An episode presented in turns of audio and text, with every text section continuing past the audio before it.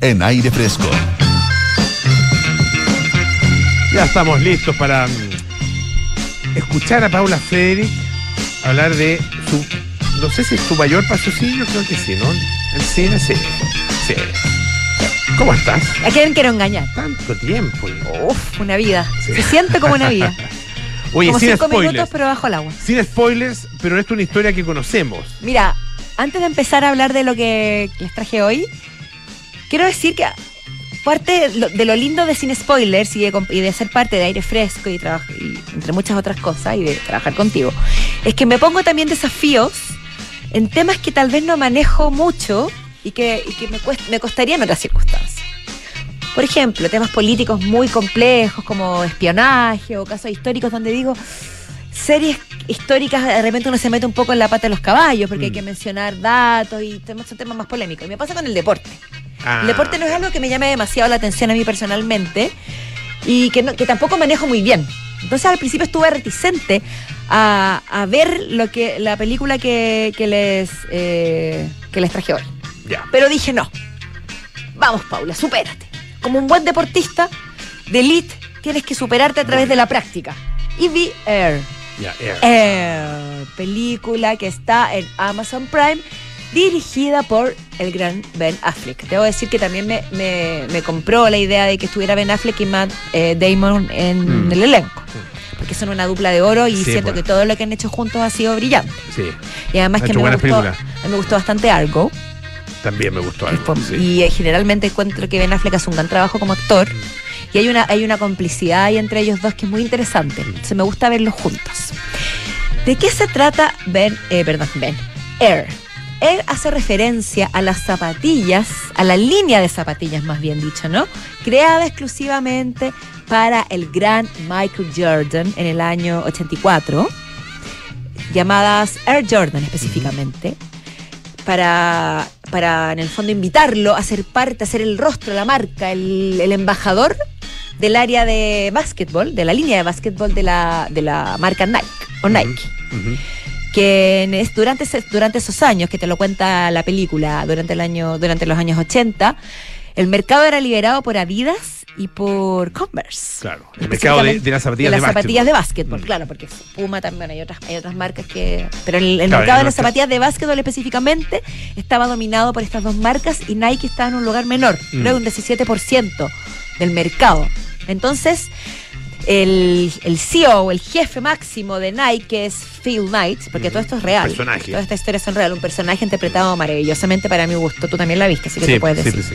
por Ben Affleck, eh, decide contratar a un experto en básquetbol, que es el personaje que interpreta Matt Damon, que es Sonny Vaccaro, un gurú del básquetbol básicamente, para que mm, descubra, elija al prox a un joven basquetbolista que pueda transformarse en el rostro, en la marca, en el embajador de esta línea de zapatillas y que también eh, lleve adelante la marca. En el fondo descubrir quién es el próximo, no sé, en ese momento podría haber sido Magic Johnson un Claro, referente. Claro, exacto. sí. ¿Algo así? Sí, sí, sí. sí Ya. Mike Jones. Y comienza esta, esta- estas conversaciones en las oficinas de Nike. También entra en el juego el experto en, en marketing, Rod Streiser, que es interpretado por otro de mis actores favoritos, que es Jason Bateman. Para los que no les suena, protagonista de Ozark. Me gusta muchísimo él como le da una liviandad, una fluidez a las cosas que me gusta muchísimo. También está Chris Tucker, hay un buen, muy buen elenco. Y eh, comienzan a, a ver quién podría ser este personaje, ¿no? ¿Quién, quién podría interpretar esta, esta idea y también traerle más beneficios y más dividendos y ganancia a la alicaída área de, o ala de, de esta, de esta marca.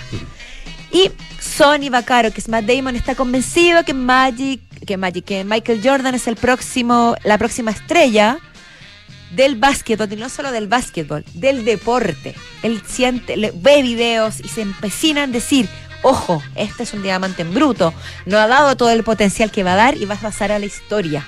Michael Jordan ya era una estrella. Sí, ah, pero- era una estrella. eh, que, que, que, po- que podía, e- era, a ver, es- estaba dentro de un, de un, de un grupo de, de otras estrellas, había otros eh, jugadores, ¿no es cierto?, que ya estaban destacando eh, y que de alguna manera le hacían competencia. No había todavía explotado ah, como el máximo referente tal vez en la historia del básquetbol ah, y como un superatleta, como el superatleta que es uno de los más grandes eh, de la historia en cualquier deporte. Tú, eso te iba a preguntar, porque tú eres un entendido de deportes. Leí por ahí que, que efectivamente ha sido mencionado el deportista, uno de los deportistas o el deportista más grande de la historia.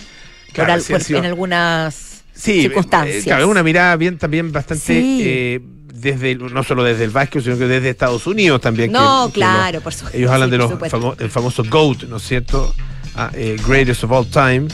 Eh, y podría ser Michael Jordan, sí, pero también hay otro, está Pelé, por ejemplo. Exacto. No, claro, es discutible, pero sí ha sido declarado Mm, en sí, ciertos pues, sí, círculos. claro. Pero todavía en esa época esa era una posibilidad, o sea, esa no era la gran, la, la, la posibilidad, no era lo que se estaba imaginando el mundo del básquetbol eh, en relación con Michael Jordan. Y este Excepto- tipo tiene la gracia de, de visualizar eso, como tú lo excepto por decías. Sonny ¿ah? Vaccaro. Ah, no, voy a decir ningún spoiler porque finalmente es una historia conocida, Sí, pero hay algunas escenas, hay, hay unas conversaciones muy buenas. Solo voy a retratar, hay una hay un encuentro con una de las marcas que estaban, eh, querían llevarse a, a Magic, me da con Magic, a Michael Jordan con, con él, que que le, dis- le dan a entender que, que tiene que aceptar porque va a estar, como decías tú, en un grupo de, de otros grandes Mm. pero no se enfocan en él, en hacerlo grande a él. Entonces, ¿qué empieza a pasar? La, la situación está compleja porque hay otras marcas como Adidas, como Converse, que también quieren a, a Michael Jordan. Y Sony, Vaccaro, Matt Damon está convencido y no va a descansar hasta lograrlo. ¿Y a qué recurre? Lo puedo contar porque al final también esto se ve en el trailer, etcétera. Recurre a la familia de Michael Jordan. Específicamente habla con los padres y más aún con la madre, diciéndoles básicamente, yo sí veo a tu hijo. Lo que los demás no ven, yo ya lo veo. Soy un visionario. Y la madre de Michael Jordan está en- encarnada por la grandiosa Viola Davis, que siempre se luce, volvemos a decir lo mismo que hemos dicho de otros actores y Sí. actrices. Manera de se sacarle luce. partido a un papel que, bueno, que. Podría haber sido importante, secundario, Pero es secundario, es un papel secundario. eh, y, y, y cómo lo luce, ¿ah? Qué impresionante. Es que yo creo Porque que hace una buena actriz.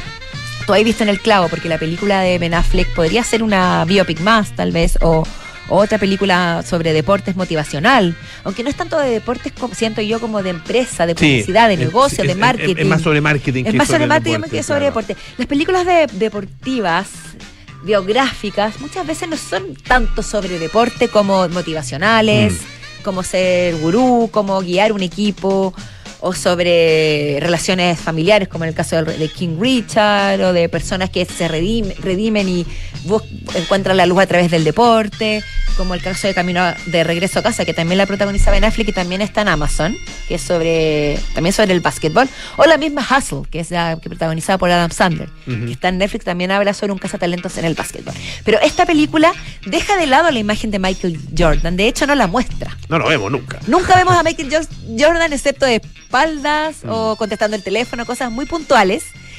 Y eso te hace pensar, ¿por qué?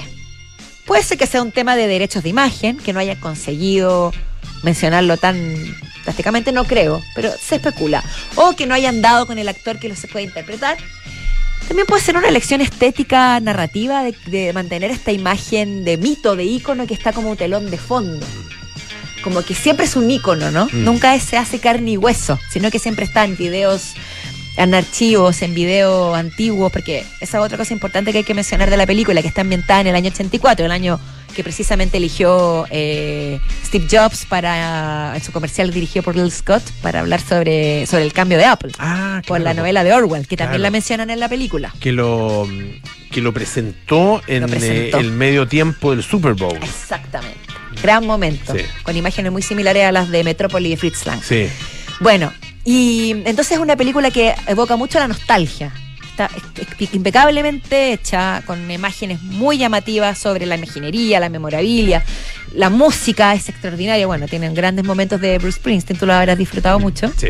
También de Dire Straits, en fin, muchos otros y otras bandas. Pero se enfoca mucho en los, entre comillas, secundarios, ¿no? Porque al final esto se trata de la fuerza que tiene Sony Vaccaro para llevar adelante un sueño y su creencia y su, y su ilusión. No se trata tanto de Michael Jordan y sus capacidades. No, esta es la lucha. Se es- trata es, en la- es la lucha de otra persona. Es la lucha de Eh, otra claro. persona. Entonces, algunos podrán decir, oye, si van a hacer una película de Michael Jordan, hágalo sobre él. No, pero me parece interesante que hayan escogido una, una historia distinta Mm. sobre los que están detrás de los ídolos. Sí. Que hacen que al final brillen también. Fíjate que es muy complementaria la película con el documental, la serie documental El último baile. Ah, Ah, mira, eh, esa no la he visto, así que está bueno que que, es- me la recomiendes. que es la historia del periodo de, en que en el básquetbol estadounidense reinaron los Bulls. ¿ah? Ah. Cómo lograron a los, los- los Chicago Bulls, ¿no es cierto? Eh, eh, de la mano de Michael Jordan y de otros jugadores eh, increíblemente talentosos, Pippen, por ejemplo, ¿ah? que, que- que es, bueno, una- un, un genio del básquetbol. Y cómo lograron en, en ese periodo ganar una serie de títulos, no, no recuerdo cuántos eran, no sé, nueve títulos, no sé cuántos, fue una cosa impresionante, ¿ah? una seguidilla de, de títulos que, que obtuvieron ahí. Entonces, esto era el, el último año en que estaba todo ese, ese grupo, y, y de ahí hacia atrás. Y uno, en uno de los capítulos hace mucha mención y se cuenta en parte esta historia de las Air Jordan. ¿Tú, dónde- ¿Tú sabes dónde podemos ver ese documental? Esa estaba en, Net- estaba en Netflix, no sé en si Netflix. sigue Ya, ahí. buen dato. No sé, yo la vi en Netflix. Sí, porque es muy bueno. es, impo- es importante saberlo, pero bueno. Por eso digo, más allá de la historia de Michael Jordan, que yo creo que se puede profundizar en otro, en otros documentales o en otras películas, eh, muy interesante la, la dinámica que se arma entre estos personajes que, que viven como la parte amable del sueño americano, que son están muy esperanzados, pero al mismo tiempo, de todas formas, siempre están como al borde del, de caer en el abismo. Hay muchos miedos al fracaso, al, a que te tilden de, de- que fuiste un poco más allá y que te quiten el trabajo. Todo es como que se juega en la vida en esta acción, ¿no? Entonces, esto podría haber tenido un desenlace muy, muy nefasto, Es que además... pero finalmente sabemos que la historia quiso otra cosa. Claro, y además es que hay una cosa que es interesante. eh, explora la película mucho en la cultura interna, en general de las corporaciones, pero particularmente de Nike. Ah, y de esa, de esa empresa en particular, De la mano de Phil Knight, ¿no es cierto? Este, de este eh, verdadero personaje ah, de, de la empresa estadounidense eh, y, y que tiene una cultura interna muy particular, de un nivel de, de exigencia y competitividad tremendo. De hecho, se- Ah. durante la película se muestran algunos de los 10 mandamientos, entre Claro. comillas, que rigen a los que se rigen y que impulsan a los trabajadores a seguir, que están ahí publicados como en una especie de diario mural. Y también hay una, no la voy a contar, esto se los voy a dejar para la sorpresa, pero más allá de lo que significó para Michael Jordan, hay un cambio en la manera de redistribuir las ganancias, hay un cambio en la Ah, manera claro, eso es de llegar a los jóvenes deportistas que están partiendo como en ese momento, digamos, y, y de fomentar el deporte juvenil. Muy interesante Mm. que haya una vuelta de tuerca ahí Eso. que mejor no la revelemos. No la revelemos, pero, pero un gran momento. Un ese. gran momento, exactamente. Oye, y, y- y sobre todo, una película muy entretenida. Oye, gracias. Es Sí. muy entretenida, muy Muy dinámica. entretenida. es como que me recordó mucho a la red social, a Aaron Sí. Sorkin, estas películas biográficas muy veloces, con muchas ediciones. Y además, para los que amamos los 80, crecimos, nacimos, etcétera, hay mucho, mucha nostalgia. Y Mm. la música, para personalmente, yo cada la- mientras la veía decía, no es música como la de los 80. Así como para transmitir emociones. Es verdad. Paulita Frederick, muchísimas gracias. ¿ah? Muchas gracias a ti. Sin spoiler.